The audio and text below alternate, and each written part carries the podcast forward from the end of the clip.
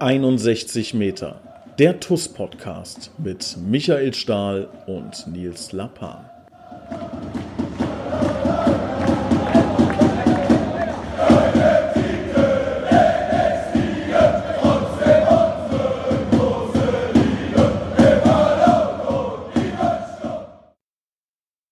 Und herzlich willkommen, liebe TUS-Fans, zu einer neuen Ausgabe 61 Meter der TUS Koblenz Podcast. Und ja, liebe TUS-Fans, wie ihr wisst, ähm, die Landtagswahlen, die stehen vor der Tür und wir haben heute auch wieder einen ganz besonderen Gast. Und zwar sprechen wir mit Herbert Mertin. Herr Mertin, schön, dass Sie dabei sind.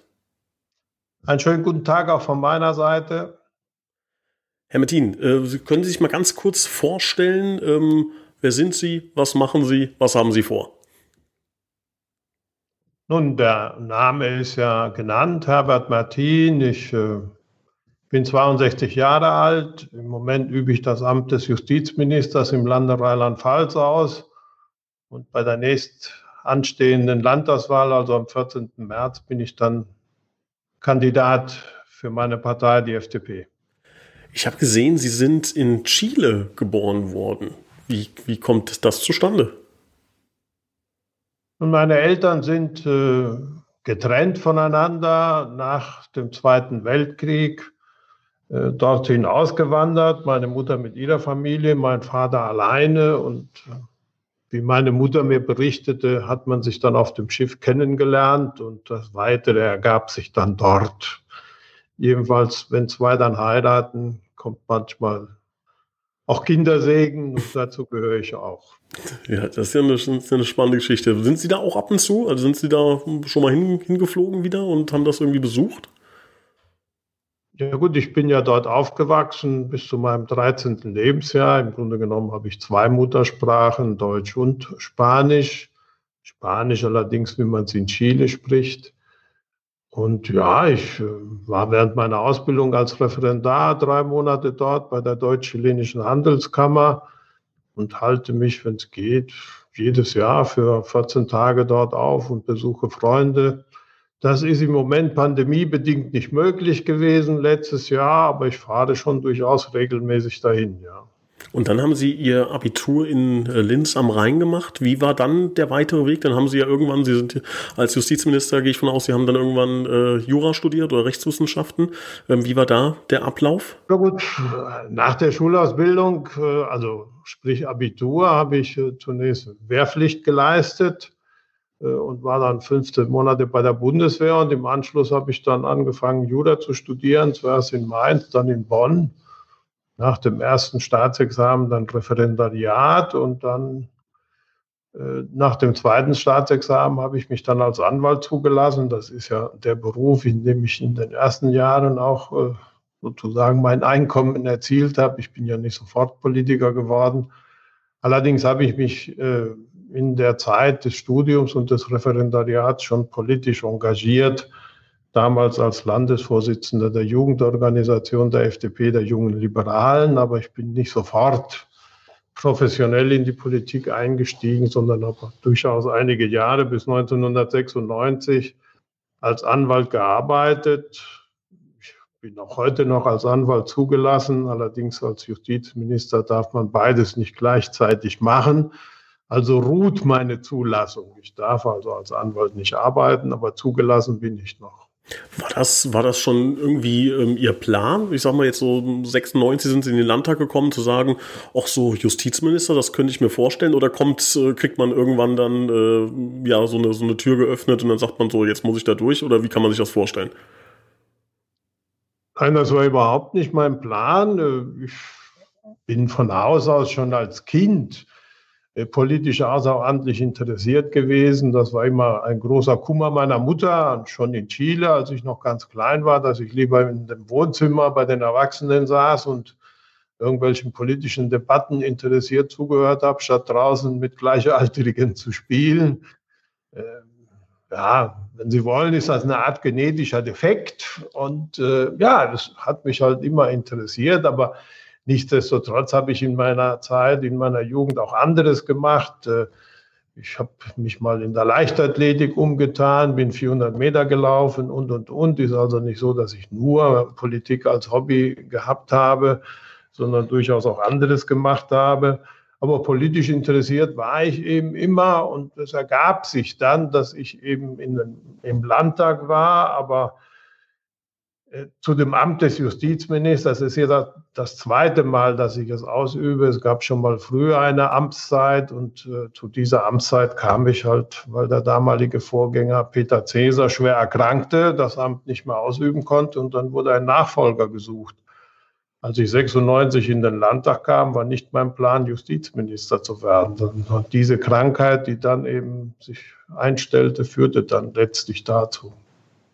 Aktuell gibt es wahrscheinlich auch ähm, viel zu tun, nehme ich mal an, für den Justizminister von Rheinland-Pfalz in der aktuellen Situation. Ähm, schätze ich das richtig ein, dass da eine Menge Arbeit gerade auf dem Schreibtisch liegt? Ja, und wir haben als, als Justizminister äh, selbstverständlich äh, immer eigentlich sehr viel Arbeit, aber das sind eben häufig Dinge, die insbesondere wenn man auf Landesebene Justizminister ist, die nicht so sehr das öffentliche Interesse wecken. Auf Landesebene ist es eben auch sehr viel Verwaltungstätigkeit, äh, die gemacht werden muss. Die Gesetzgebungszuständigkeit liegt in der Regel beim Bund. Wir wirken natürlich über den Bundesrat bei der Gesetzgebung des Bundes mit, aber eine eigene Zuständigkeit in Justizangelegenheiten in der Kompetenz der Länder gibt es da ganz wenig. Das ist im Grunde genommen nur im Strafvollzug. Ansonsten ist es sehr viel verwaltende Tätigkeit auf, auf Landesebene, mit der man beschäftigt ist. Äh, und das sind häufig eben Dinge, die auch in der Wahrnehmung der Öffentlichkeit äh, nicht so von Interesse sind. Also den größten Bekanntheitsgrad als Justizminister haben sie meistens wenn die Medien sich für sie interessieren und wenn die sich auf Landesebene für sie interessieren, ist der Hintergrund des Interesses meistens kein angenehmer. Da ist irgendetwas schiefgegangen und das muss man dann erläutern und, und, und. Das muss gar nicht bösartig sein. Aber das normale Geschäft, äh, was wir so hier so betreiben, ist nicht immer, sagen wir mal so, öffentlichkeitswirksam. Hatten Sie mal so einen Fall? Wie Sie gerade gesagt haben, dass, äh, dass die Öffentlichkeit gesagt hat, irgendwie Bildzeitung, Schlagzeile, was hat denn der Herr Mertin da gemacht? Gab es mal sowas bei Ihnen? Oh, kann ich mich gar nicht erinnern. Ich kann Ihnen eine Reihe von, von Vorgängen nennen. Das sind manchmal äh, Urteile, die Gerichte fällen und die auf den ersten Blick für die Öffentlichkeit nicht verständlich sind. Äh, und dann kommt man eben zum Justizminister äh, und ich kann dann aber immer nur erklären, was die Absicht des Gerichts gewesen ist. Justizminister, als Justizminister kommentiere ich Urteile nicht, sondern ich versuche zu übersetzen, was das Gericht gewollt hat, weshalb es so das Urteil gefällt hat. Aber es gibt eben Urteile, die die Menschen beschäftigen, die nicht ganz verstanden werden. Das sind so Momente, wo wir angerufen werden oder wenn etwas im Rahmen des Strafvollzuges äh, aus Sicht der Öffentlichkeit äh, nicht so läuft, wie man sich vorstellt. Also im, Im modernen Strafvollzug muss man zum Beispiel auch Lockerungsmaßnahmen machen. Und jeder weiß, dass bei diesen Lockerungsmaßnahmen es manchmal auch schiefgehen kann. Das ist vom Gesetzgeber in Kauf genommen. Aber gleichwohl, wenn dann mal was schief geht, dann stürzt sich natürlich alles darauf und möchte es erklärt und erläutert bekommen. Und dann ist man mit diesen Dingen dann eben gut beschäftigt. Aber das ist nichts, worüber ich mich zu beschweren habe oder so. Das gehört einfach zu diesem Amt dazu. Und wer das macht und wer dieses Amt übernimmt, muss eben auch mit solchen Situationen umzugehen haben. Das äh, ist absolut nachvollziehbar. Ich wollte jetzt noch mal auf eine Sache einkommen, die Sie gerade eben so in so einem Nebensatz gesagt haben. Sie haben gesagt, Sie sind auch mal 400 Meter gelaufen. Also, ähm, ich, also das war wahrscheinlich dann Ihre, Ihre Paradedisziplin. Wie gut waren Sie denn als 400 Meter Läufer?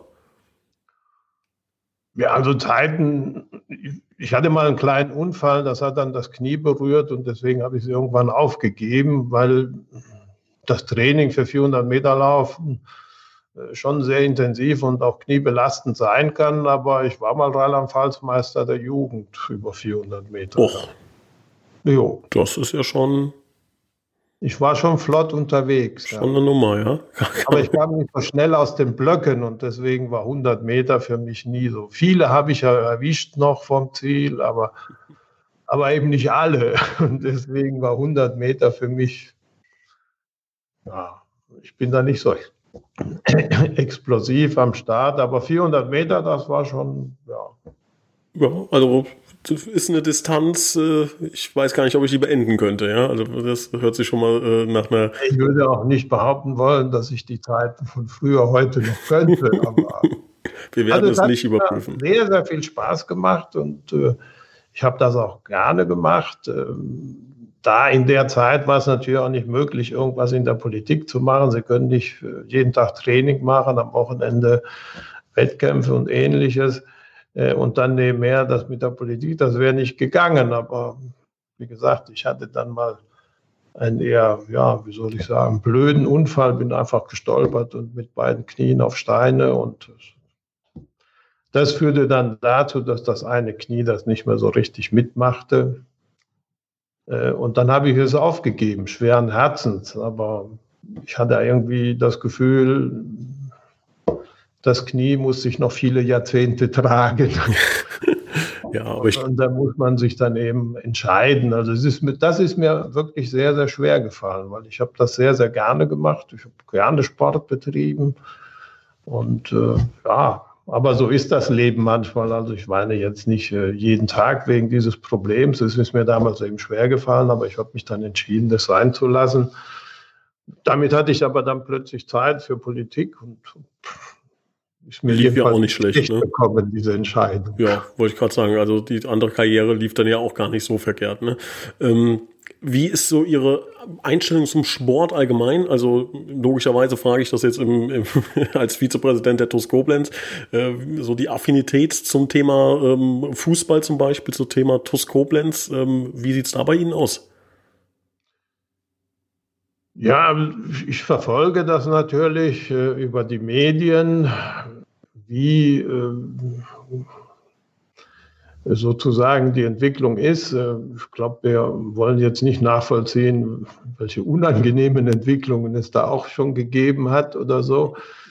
Sie haben natürlich im Moment das Problem des Lockdowns, was gerade eben in Ihrem Bereich äh, einen Spielbetrieb ja nun gar nicht ermöglicht oder nur ja, eigentlich ja nicht, wenn ich es nee. richtig sehe. Genau, ja. äh, und in, insofern äh, gibt es im Moment wenig nachzuvollziehen. Aber ich kann verstehen, dass nicht nur bei der TUS, sondern bei vielen anderen Vereinen auch, wenn ich mit Menschen spreche und auch über den Fußball hinaus, äh, der Wunsch da ist, Sport zu betreiben. Das, und das kann ich sehr gut nachvollziehen, weil ich selbst heute auch noch fast jeden Tag Sport betreibe. Allerdings aus Zeitmangel ist das bei mir so gelöst, dass ich sowohl in Mainz in meiner Wohnung als auch zu Hause in Koblenz in meiner Wohnung Hometrainer stehen habe, wo ich das vor Beginn des Arbeitstages dann erledige. Also ich habe nicht die Zeit, da jetzt äh, äh großartig äh, das anders äh, zu lösen. Aber insofern kann ich verstehen, dass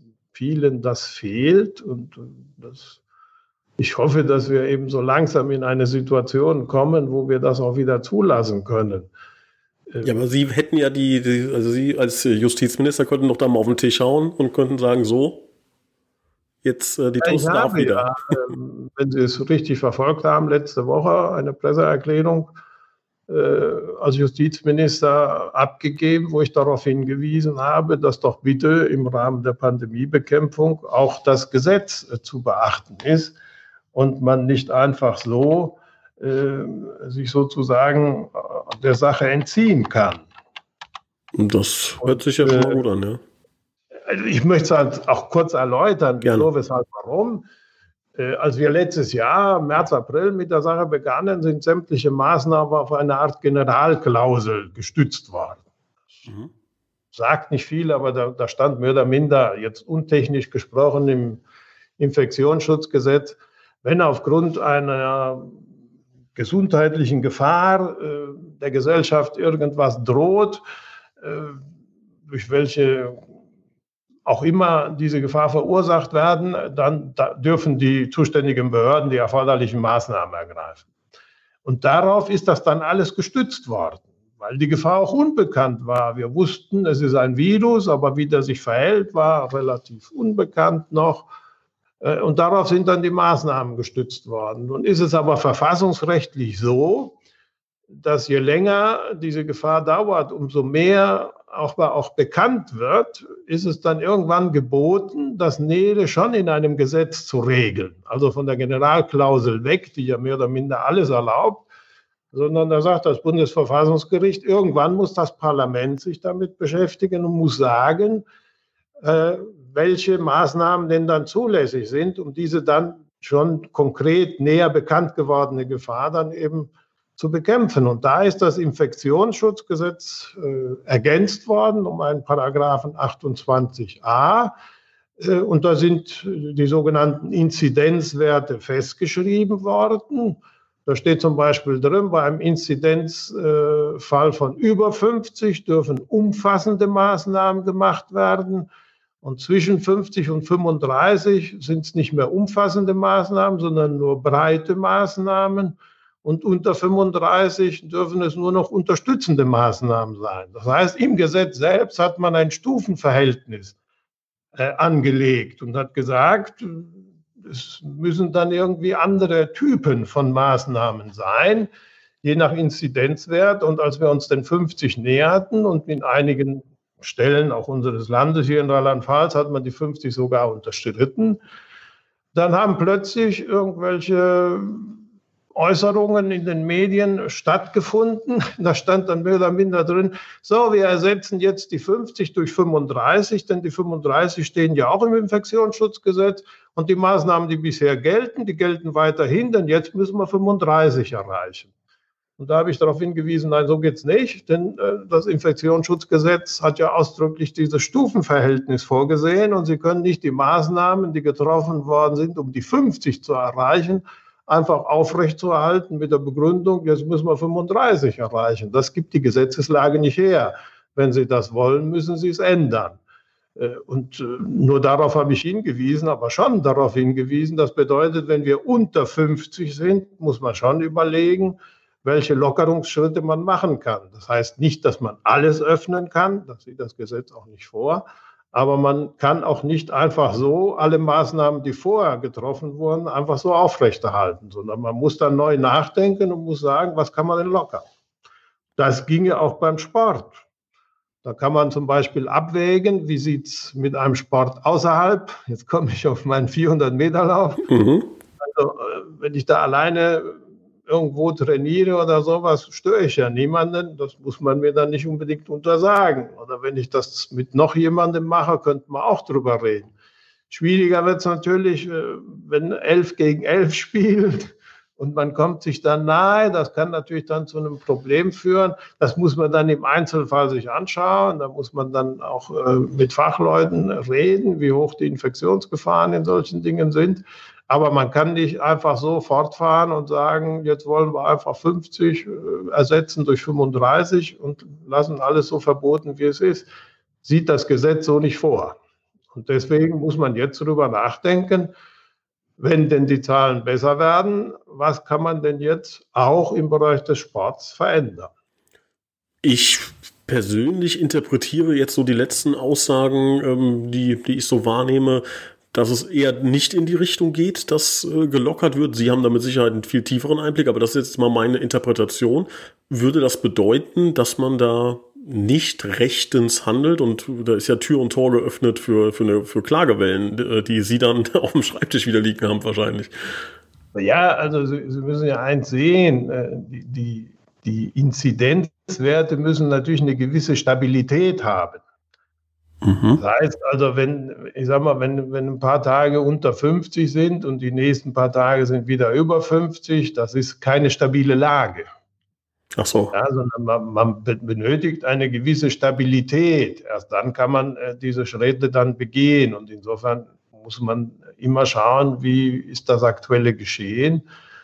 Das Problem im Moment, äh, was alle beschäftigt, und ich eben auch abwarten muss, wie es sich entwickelt. Äh, wir haben ja in anderen Ländern Europas, sei es England oder Portugal, gesehen, dass diese englische Variante, diese Mutation, äh, ungleich äh, aggressiver, ansteckender war als äh, der bisherige Virus. Und, und, dann muss man sich das eben anschauen.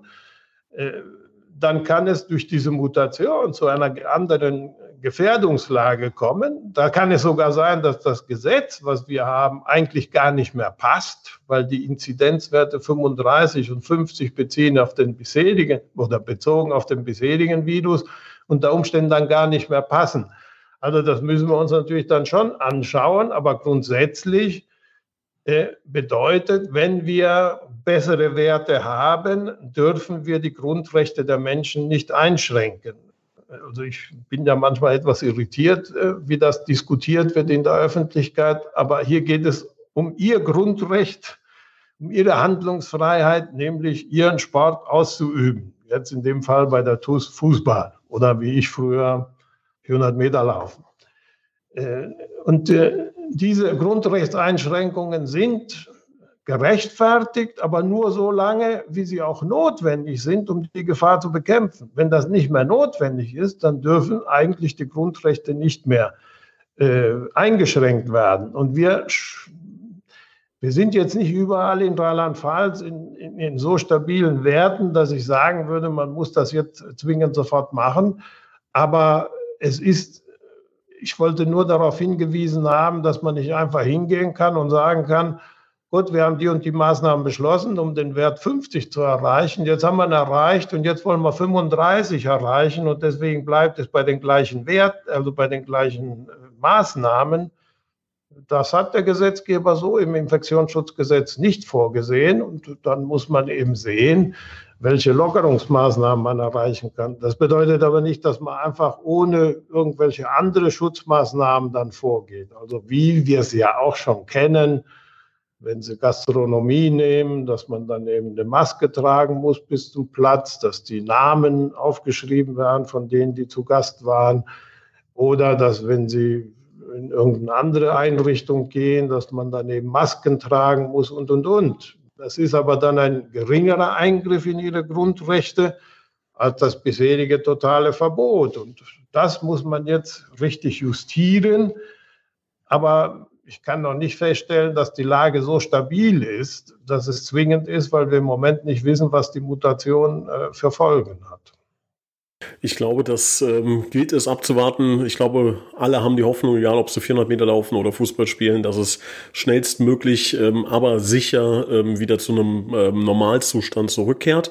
Ich würde jetzt gerne nochmal den Fokus auf den 14. März legen. Ähm, sie bewerben sich als ähm, Direktkandidat äh, im Wahlkreis 9 Koblenz ähm, ja, für äh, den Landtag. Ähm, warum sollte man das Kreuz da an der Stelle setzen, wo Sie es gern hätten? Also was, was sind so Ihre, Ihre Punkte, von denen Sie sagen, deswegen äh, ja, bewerbe ich mich, das möchte ich anpacken? Nun ja, es ist ja jemand, der Justizminister ist und äh, gerade diesen Wahlkreis äh, dann äh, auch als äh, sozusagen äh, seinen Wahlkreis hat, von besonderer Bedeutung, dass das eben ein, ein wichtiger Justizstandort ist. Koblenz ist ja, wenn man so will, die Justizhauptstadt von Rheinland-Pfalz. Und da bin ich natürlich schon von Arms wegen an der Entwicklung der Gerichte und der Staatsanwaltschaften, die dort sind, äh, besonders interessiert und will mich natürlich auch in den nächsten Jahren dafür einsetzen, äh, dass äh, eine personelle und sächliche gute Ausstattung stattfindet, damit die Arbeit da auch gut stattfinden kann. Und ich bin auch immer ganz besonders stolz darauf zu sehen, wie engagiert und wie kreativ die Menschen, die in der Justiz arbeiten, gerade in den letzten Monaten in der Pandemiezeit den Betrieb aufrechterhalten haben und auf die Art und Weise sichergestellt haben, dass die Menschen ihren Grundrechtsschutz bei Gericht auch weiterhin bekommen. Äh, mir ist auch in dem Zusammenhang die richterliche Unabhängigkeit von besonderer Bedeutung. Das äh, fällt vielen schwer, das irgendwie zu akzeptieren, weil ich häufig Briefe bekomme, äh, wo Menschen sich über ein Urteil beschweren äh, und den Wunsch dann an mich richten, ich möge das Urteil doch ändern. Das geht aber nicht und das kann ich auch nicht und das will ich auch gar nicht können, weil die Urteile in richterlicher Unabhängigkeit gefällt werden. Und das Gute an der Sache ist, unabhängig davon, ob Sie den Justizminister kennen oder nicht. Denn es soll ja gerade keinen Einfluss haben, ob äh, jemand den Justizminister kennt oder nicht. Äh, wenn mich jemand direkt anspricht, äh, frage ich dann immer zurück, was würden Sie denn sagen, wenn Ihr Prozessgegner sich an mich wendet? ja, es soll halt unbeeinflusst von der Politik oder von sachfremden Erwägungen, von den Richtern in richterlicher Unabhängigkeit geurteilt werden. Und diesen Grundsatz halte ich sehr, sehr hoch und verteidige ihn auch so, so gut es geht. Äh, weil er unsere Freiheit sichert, weil eben auf die Art und Weise sichergestellt wird, dass die Politik von einer unabhängigen Instanz auch kontrolliert wird. Und das liegt mir sehr am Herzen. Was ist denn in Ihrem Arbeitsalltag der häufigste Berührungspunkt beim Thema Fußball? Haben, haben Sie da Berührungspunkte, also zum Beispiel Thema Stadionverbote? Ist sowas etwas, was bei Ihnen ähm, ab und zu mal vorbeischneit, wo Sie, wo Sie ähm, ja, äh, mit involviert sind? Oder gibt es da andere Dinge, wo Sie als Justizminister im Thema Fußball involviert sind? Stadionverbot und ähnliche Dinge sind ja Dinge, die notfalls äh, von der Staatsanwaltschaft, von den Gerichten dann im Einzelfall entschieden werden. Da habe ich unmittelbar nichts äh, mit zu tun. Es wird mir, je nachdem, wenn es eine spektakuläre Lage war, ein entsprechender Bericht übermittelt, wo ich informiert werde. Aber ich will schon anführen, dass äh, im Rahmen des Strafvollzuges und im Bereich des Jugendstrafvollzuges Sport, aber damit auch Fußball eine sehr, sehr große Rolle spielen und äh, auch äh, gut angenommen werden. Und insofern ich in dem Zusammenhang zum Beispiel äh, durchaus auch während meiner ersten Amtszeit sehr viele Berührungspunkte mit Begegnungen dieser Art gehabt habe die Stiftung des DFB war da immer sehr engagiert. Ich erinnere mich an einen Besuch von Mainz 05 in einer Anstalt. Da war Klopp noch Trainer äh, und äh, ähnliches. Also über den Zusammenhang äh, gibt es viele oder gab es in der Vergangenheit viele Berührungspunkte. Aber über alles das, was bei Gericht stattfindet, findet allenfalls eine Information meinerseits statt. Das ist eben richterliche Unabhängigkeit. Und ob jemand ein Stadionverbot zurecht bekommen hat oder nicht zurecht bekommen hat, entscheiden die Gerichte und nicht ich. Aber im Rahmen des Strafvollzuges hat das eine sehr große Rolle gespielt. Und ich war mal selbst ab, anwesend äh, in meiner ersten Amtszeit in einer Jugendstrafanstalt und da war ein, ich glaube, Horst Eckel war es gewesen, der damals äh, als einer der Weltmeister von 54 noch äh, dort sprach zu den Jugendlichen. Und es war einfach beeindruckend, wie die den noch kannten. Und ich glaube, die 60 Minuten, die er mit denen gesprochen hat, äh, waren schon sehr wichtig. Er war in der Lage, sie in ganz anderer Art und Weise zu erreichen äh, und sie vielleicht zu motivieren, auch zu einem straffreien Leben zurückzukommen. Ich war über dieses Engagement sehr erfreut, aber er war es nicht alleine, sondern viele andere haben das auch in den letzten Jahren äh, getan. Und insofern, ja, gibt es auf diesem Weg Berührungspunkte zum Fußball. Und zu TUS explizit, also wie würden Sie sagen, so auf einer Skala von 0 bis 10, wie, wie eng ist da die Beziehung? Also einfach als Koblenzer interessiert man sich einfach für das Ergebnis, was die TUS erzielt hat. Aber ich habe irgendwo mal gelesen, äh, der Verein des Herzens wird in früher Jugend geprägt.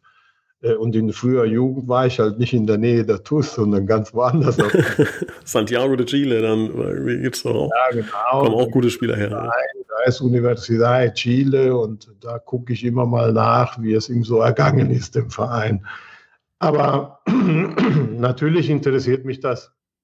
Und natürlich nehme ich auch Anteil daran, äh, wie die Vereine in Koblenz und dann eben auch die TUS abschneiden. Das wäre ja, wenn man sportlich interessiert ist wie ich, nicht äh, zu leugnen, dass man das verfolgt. Aber ich bin jetzt kein regelmäßiger Stadiongänger und ähnliches. Aber seien Sie ohne Sorge, ich war auch bei den großen Profifußballvereinen noch nie im Stadion. Das habe ich immer vermieden. Ja, ich bin bin da nicht sorgenvoll, ich bin der hoffnungslose Optimist und äh, möchte deswegen auch die, die Folgefrage stellen, was müsste Titus Koblenz denn tun, dass Sie sagen, also, also ähm, ich keine Ahnung, fahre früher von der Arbeit nach Hause. Das wird jetzt bei Ihnen nicht so oft funktionieren, aber ähm, also was ähm, müsste die TUS besser machen. Es geht darum, dass wir ja auch lernen müssen, dass wir ähm, ja, hören müssen, wo, wo haben wir Entwicklungspotenzial. Das würde mich mal interessieren, wie Sie das so als Externer, möchte ich jetzt mal in Anführungszeichen setzen, das wahrnehmen und sagen, ja, da ist noch so ein bisschen Nachholbedarf vielleicht. Haben Sie da irgendwas, was Sie gerade aus der Tasche ziehen können? Ach ja, wissen Sie, wenn man nicht so nah dran ist, ich habe natürlich auch als Ratsmitglied der Stadt Koblenz das ein oder andere Schwierige äh, mitverfolgen dürfen, was die Geschichte der TUS geprägt hat. Aber ich mal ganz äh, untechnisch aus meiner Sicht äh, schildern darf, wenn sie einen klasse Fußball spielen und gewinnen, dann äh, kommen die Leute ganz von alleine. Sie dann inbegriffen, ja? Ja, das ist eher schwierig, weil äh, ich weiß ja nicht, wann immer die Spiele dann stattfinden, aber ich, ich, ich will es mal so formulieren, ich bin ja schon die Woche über fast durchweg äh, nicht zu Hause und wenn man mal zu Hause ist, dann will man eigentlich dann auch nicht mehr vor die Tür gehen. Da haben Sie auch recht. Ist das ein bisschen schwierig. Das mag anders werden, äh, wenn ich irgendwie eine Art Ruhestand dann eingenommen habe und äh, eher zeitliche Dispositionen habe oder sowas, aber äh, ansonsten äh, habe ich natürlich auch andere Interessen. Äh, meine Frau und ich haben ein Abonnement in der, im Theater der Stadt Koblenz und selbst äh, als Pandemie bedingt äh, jetzt alles geschlossen ist, klar, da kann man nicht hingehen. Aber selbst in der Zeit, wo eben die Vorstellungen stattfanden, hatte ich nur selten Zeit, das Abonnement selbst zu nutzen, weil ich keine Zeit hatte. Also das ist schwierig und insofern möchte ich Sie jetzt beim Podcast nicht belügen und sagen, ja, ich komme dann ab nächsten Sonntag, wenn Sie wieder spielen dürfen oder so. Das wird einfach nicht sein, weil wenn das Leben sich normalisiert, werden auch meine Verpflichtungen wieder, äh, solange ich in der Politik bin, dann auch andere sein und dann macht es auch keinen Sinn, sich jetzt lieb Kind zu machen mit einer Aussage, die ich dann doch nicht erfüllen werde, dann ist die Enttäuschung größer. Dann sage ich lieber so, wie es ist. Ich, in dem Job, in dem ich bin, äh, hat man eben wenig Zeit und das bisschen Zeit, was bleibt, dann, das sollte man dann auch mit denjenigen irgendwie zubringen, äh, die äh, auch einen Anspruch darauf haben, dass man sich äh, mit ihnen auseinandersetzt. Die tragen schließlich diesen Job, den ich betreibe, auch mit. Und der hat nicht immer nur erfreuliche Seiten. Sie können ja in dem Podcast das, das Augenzwinkern, möchte ich mal sagen, in, in der Fragestellung nicht sehen. Das ist ja so der kleine Nachteil in so einer, äh, in einer Radiosendung sozusagen. Das heißt, mir ist das natürlich schon äh, bewusst, dass das ähm, für Sie nicht ganz einfach ist und ist auch ein bisschen, wie gesagt, mit einem Augenzwinkern gestellt, die Frage. Deshalb finde ich es absolut richtig und auch, auch ähm, authentisch, wenn Sie sagen, da, da wollen Sie uns kein, äh, ja, äh, keine Ammenmärchen erzählen, sondern so, wie es ist. Ich glaube, genau darum geht's auch. Ähm, und das äh, finde ich auch absolut absolut richtig und bedanke mich da auch für die Offenheit. Ähm, was mich noch interessieren würde, wir haben jetzt ein bisschen über äh, Tuskopens gesprochen, aber ich glaube, was ja beide vereint, äh, was ähm, oder was, was ganz, ganz viele vereint, ist die Liebe zur Stadt, die Liebe zur, zur Stadt Koblenz. Ich glaube, jeder, ähm, Sie und ich und alle Zuhörer, ähm, ja, haben ja eine ganz besondere Bindung zu dieser, zu dieser wunderschönen Stadt. Ähm, was sagen Sie denn, wo wir noch ein bisschen ähm, Nachholbedarf haben, wo wir noch ein bisschen Entwicklungspotenzial haben, wo wir Dinge besser machen können, ähm, wo Sie vielleicht auch ansetzen möchten?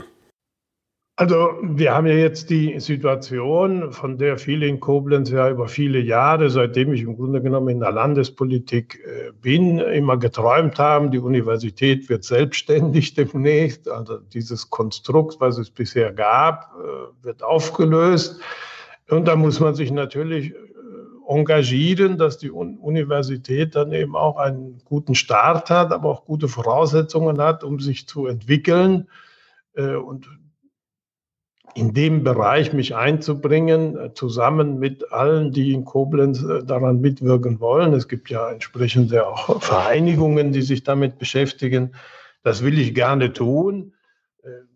Es ist sicherlich auch so, dass man in Koblenz äh, sich überlegen muss, wie nach der Pandemie es mit der Innenstadt weitergehen wird. Das ist ein Problem, was ja nicht nur in Koblenz ist, sondern auch in anderen Städten. Eine attraktive Innenstadt macht aber auch den Charme einer Einkaufsstadt wie Koblenz aus. Und wenn wir weiterhin ein Magnet für das Umfeld sein wollen, äh, muss natürlich eine attraktive Innenstadt gemeinsam natürlich mit den Kommunalverantwortlichen dann entwickelt werden. Das Land kann dann nur unterstützend tätig sein. Aber ich denke, das sind schon Dinge, die in den nächsten Jahren anstehen, überlegt werden müssen, wie man auf Dauer eine attraktive Stadt Koblenz gestaltet. Einen großen Schub hat es ja gegeben über die Bundesgartenschau, die ja vor einigen Jahren stattgefunden hat. Aber diesen Schub aufzunehmen und weiterzutragen, um auch in der Innenstadt das eine oder andere neu zu entwickeln, damit auch sie belebt bleibt, finde ich neben der Universität zwei wichtige Herausforderungen. Ja, und vor allen Dingen, wenn man bedenkt, dass vielleicht ja noch die Bundesgartenschau 2029 einen nicht unerheblichen äh, Einfluss wieder auf Koblenz haben wird, ähm, kann das mit Sicherheit ja auch ein, ein, eine Spielwiese sein, im wahrsten Sinne, an der man äh, noch ein bisschen mitarbeitet. Ja gut, also da ist ja Koblenz wieder mit beteiligt, aber da ist auch äh, der Mittelrhein beteiligt. Bis dahin wäre es schön, wenn die Pfaffendorfer Brücke neu gebaut wäre, damit die Verbindungen besser wären. Äh, außerhalb von Koblenz würde ich mir auch wünschen, dass die Mittelrheinbrücke endlich mal gebaut würde, äh, weil es ja zwischen Koblenz und äh, sozusagen Mainz ja keine weitere Brücke gibt das wären schon Dinge, für die ich mich auch äh, engagieren möchte. Aber die Stadt Koblenz, finde ich, hat ein großes Entwicklungspotenzial. Es ist eine sehr schön gelegene Stadt. Äh, es lebt sich schön dort. Man muss es nur weiterentwickeln. Und da sehe ich zum Beispiel im Innenstadtbereich durchaus Dinge, die dann eben vorangetrieben werden müssen, damit sie weiterhin attraktiv bleibt, aber eben auch die Universität, Bildungseinrichtungen, auch im Gesundheitswesen werden Herausforderungen auf uns zukommen. Aber wenn ich das jetzt alles auffülle, dann haben wir noch äh, viel, viele Themen.